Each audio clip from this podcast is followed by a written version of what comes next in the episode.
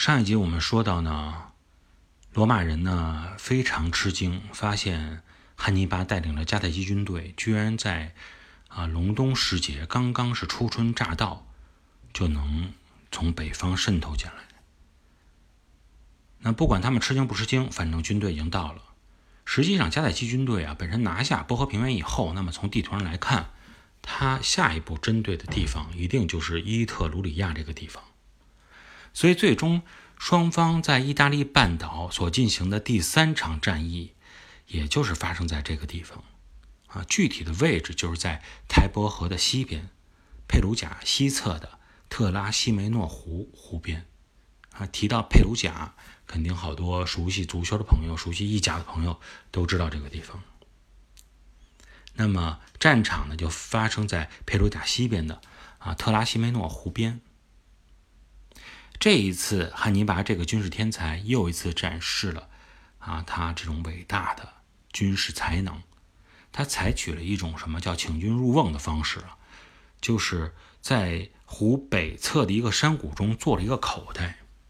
让那些急于去追击他的三万罗马军啊，直接进入口袋里，然后扎住了山谷的口，在里边进行了一次伏击战。最后的结果呢，就是。九成的罗马士兵被杀或者被俘。那么这样呢？仅仅不到半年的时间，罗马的损失就已经超过了他们本身常备军的数量。更加要命的一个问题就是，罗马城现在已经啊完全暴露在了迦太基人的面前。那么几乎所有的人都相信，那么汉尼拔下一步肯定是跨越过。台伯河直接攻击罗马城，但是出人意料的是啊，汉尼拔采取的不是这么一个方式，而是一种什么样的？他是沿着山渡过台伯河以后，没有南下取这个已经白白可以说是奉的送到他手里的这个罗马城，而是径直向东，再一次又翻越了亚平宁山，进入到了意大利半岛的东海岸地区。那么实际上，直到今天啊，依然有很多人在争论，就是有很多人都觉得对汉尼拔的这个选择感到十分的疑惑和不解，因为在大多数人来看啊，那么你既然已经连战连捷了，你又得到了啊很多盟军的支持，包括凯尔特人也支持你，啊，你拥有强大的这种骑兵，迦太基军队又这么强大，你这个罗马城已经暴露在你的眼前了，就在你的眼皮底下。你没有理由不拿下罗马城。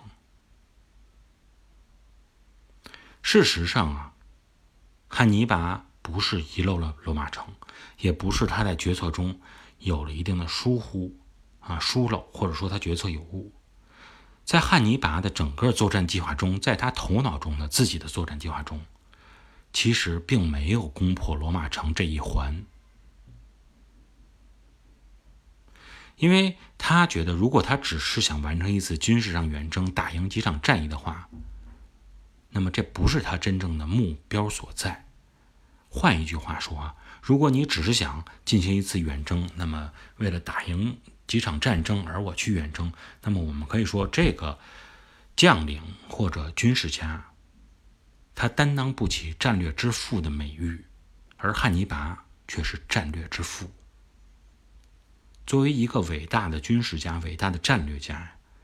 同时必须你是一个优秀的政治家，你必须要有一定的或者说较高的政治眼光，去把握大局，才能够真正走好每一步棋，把这步整个这盘棋给下活，或者说是下大。那么我们说汉尼拔究竟他想把这盘棋下成什么样？也就是说他的目标是什么？简单点说，汉尼拔实际上是想借这次远征的机会，让刚刚完成了意大利半岛以及它的一些附属岛屿统一大业的这个罗马共和国，重新让你陷入到分裂状态。包括高卢人啊，也就是凯尔特人啊，伊特鲁里亚人、希腊人，乃至其他一些非拉丁系的这些民族。实际上都是汉尼拔这一次远征的策反目标。因为罗马的共和国结构以及他给予公民权的这个开放态度啊，说即使是那些已经享有罗马公民权的，包括伊特鲁里亚人、希腊人的城邦，他实际上呢，他这种公民权给予你是非常松散的，并没有要求你非要做什么，非要你融合进来，非要打散你的城邦、打散你的部族啊，对你的语言怎么样控制，对你的文化怎么样控制，没有这些太强的要求。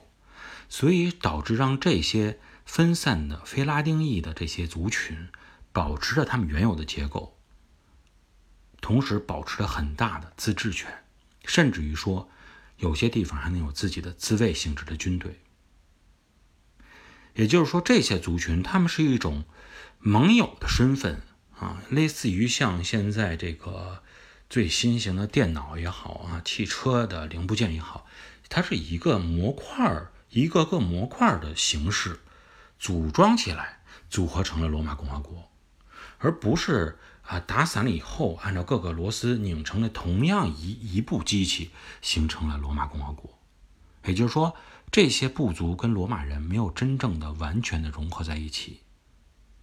汉尼拔正是看到了这一点，所以他认为，只要罗马人的控制力减弱，那么这些模块更愿意恢复到他们原来的。独立自主的状态中，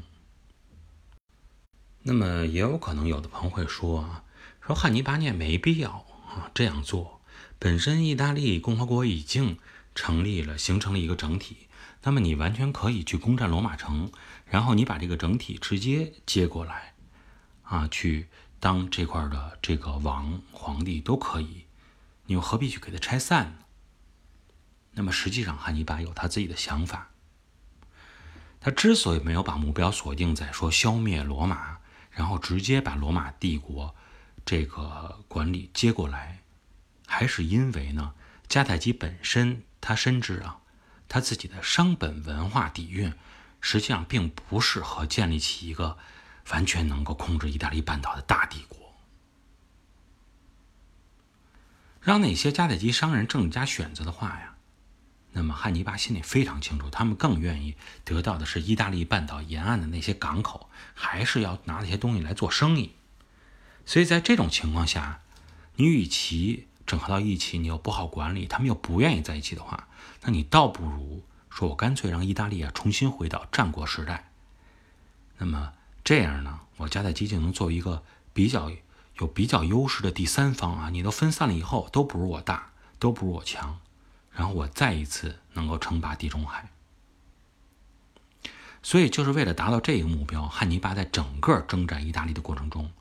他就非常我们会发现他非常注意区分对手的成分。如果是那些被俘的是罗马人，那么他们的下场一般都会非常的悲惨，不是被杀就是当成奴隶。